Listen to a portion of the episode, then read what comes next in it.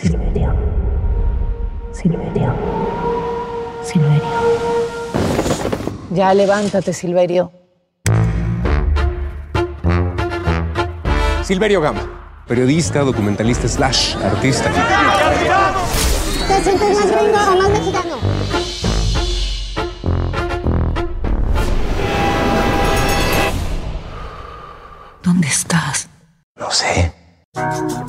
Alejandro González Iñárritu en el contexto del Festival de San Sebastián. ¿Qué tal Alejandro? Buenos días, ¿cómo estás? Buenos días, ¿cómo estás? Estoy muy bien, muy En- contento. En este circuito de festivales, eh, viendo nacer a la criatura, eh, es el segundo encuentro, de hecho, que mantenemos después de Venecia.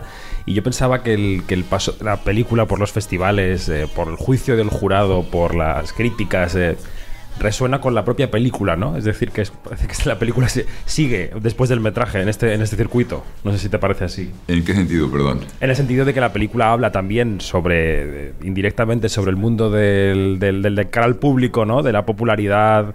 Sí. de- y, y que la película, siendo enjuiciada por otros, eh, es parte casi de la propia película, ¿no? Del propio discurso. Claro, bueno, pues es parte, ¿no? Cuando presentas una película es eso, o sea, te enfrentas a, a las opiniones y, el poder, digo, presentar con palabras, que es un poco más difícil para mí que, con imágenes lo que es la película, por lo menos lo que es para uno que no tiene ninguna importancia, lo importante es lo que es para el público y eso es, cada uno tiene el derecho de tomarla y, y verla de una forma distinta o sentirla de una forma distinta y eso es parte de, de la vida de una película, ¿no? O sea, el compartirla con la gente.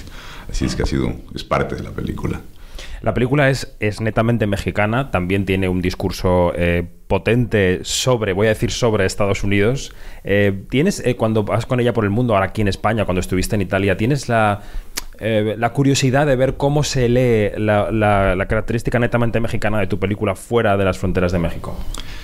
Sí, en realidad yo creo que hay, digo, es una película chilanga, como decimos, ¿no? Los que nacimos en México nos decimos, nos dicen chilangos, una película que tiene evidentemente mu- muchos códigos, muchas capas del chilanguismo, de nuestra cultura, de la, de la, de esta historia colectiva de México también. Pero creo que también la película posee eh, temas universales, ¿no? O sea, creo que la película eh, independientemente que sea una película que sucede en México, de un mexicano que regresa, creo que la película toca estos temas que eh, haya salido ¿no? de tu país, si has salido de tu país y has vivido este, esta sensación de desplazamiento en otro país, donde aunque vuelvas ya no puedes volver, ¿no? esta identidad fracturada, este espacio donde te pierdes, que es donde se encuentra Silverio Gama, el personaje principal. Todas estas preguntas y estas inquietudes se manifiestan también a través de, de la pérdida de su padre, la pérdida de su hijo, los- la adolescencia que llega sin avisar, eh, los amigos que se dejan, el olor de una ciudad, eh, la historia de un país que ha sido complicada, ¿no? este, toda esta euforia y vitalidad de México, pero que coexisten con el, con, el, con la violencia, con la impunidad, con el dolor, con la cumbia.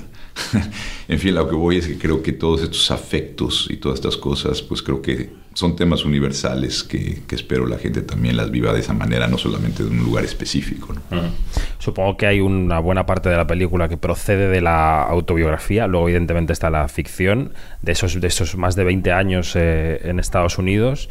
Eh, ¿Cómo llegas a esta película? En el sentido de qué te impulsa a hacerla y cómo sales de ella, porque el hecho de que exista la película mm, a causa de unas vivencias personales no quiere decir que no salgas transformado también del proceso de hacerla, ¿no? Claro. No, de hecho yo creo que una de las razones es para poder, creo que hubo muchas cosas que se revelaron para mí también durante el proceso, ¿no? Creo que eso es parte del aprendizaje y el poder poner las cosas o intentar poner las cosas en orden de estos últimos 25 años de mi vida, ¿no? En realidad, eh, eh, digamos, me cuesta mucho trabajo la niñez, ¿no? Yo no recuerdo mi niñez, me gustaría poder tener mucho más claro estos primeros años para desde ahí poder y admiro y envidio a la gente que desde ahí puede construir su narrativa. Para mí, quizá estos últimos 25 son los que me pueden dar una pista de cosas que sucedieron que tengo en, en, nunca que de alguna forma menospreciar el poder subconsciente que ha hecho muchas cosas en mí. Y después de 25 años de haber emigrado, mi familia y yo de, de la Ciudad de México irnos a Los Ángeles en una cultura tan distinta que nos ha dado tanto, pero que también implica, ¿no? Eh, yo digo que migrar es morir un poco, ¿no? Hay un, hay un proceso de integración, pero también te exige la desintegración, la reinvención. Y, y todo esto tiene también un costo, ¿no? Hay una incertidumbre y también la edad, ¿no? Estoy llegando a una edad donde finalmente empiezas a pensar un poco en esta última migración que nos toca a todos, que es inevitable, que es la migración al otro lado, a la muerte. Y a partir de ahí, todos estos cuestionamientos, estos miedos, estos sueños, estos sentimientos encontrados, estas reflexiones, me parecía para mí un ejercicio importante, vital para mí, de alguna forma, para poder entender y entenderme y compartir también cosas muy íntimas, pero también, como te digo, cosas muy universales que creo que mucha gente, millones de personas, no solamente latinos, mexicanos que viven en Estados Unidos, sino españoles que se han ido de su país, o todo aquel que ha emigrado en esta cultura híbrida que existe ahora, la tercera cultura, compartimos una sensación de desasosiego, ¿no? de desplazamiento que traté de hacer lo mejor posible por, por explicarlo o por tratarlo en esta película desde la imaginación a través de un alter ego, que es Silverio Gama, que juega este papel, para hablar de lo que creo que yo mejor puedo hablar, que es lo que he vivido, y compartir eso desde, desde mi corazón. Venía hace unos días al festival el director francés François Ozon y criticaba a los directores que habían decidido trabajar con plataformas de streaming.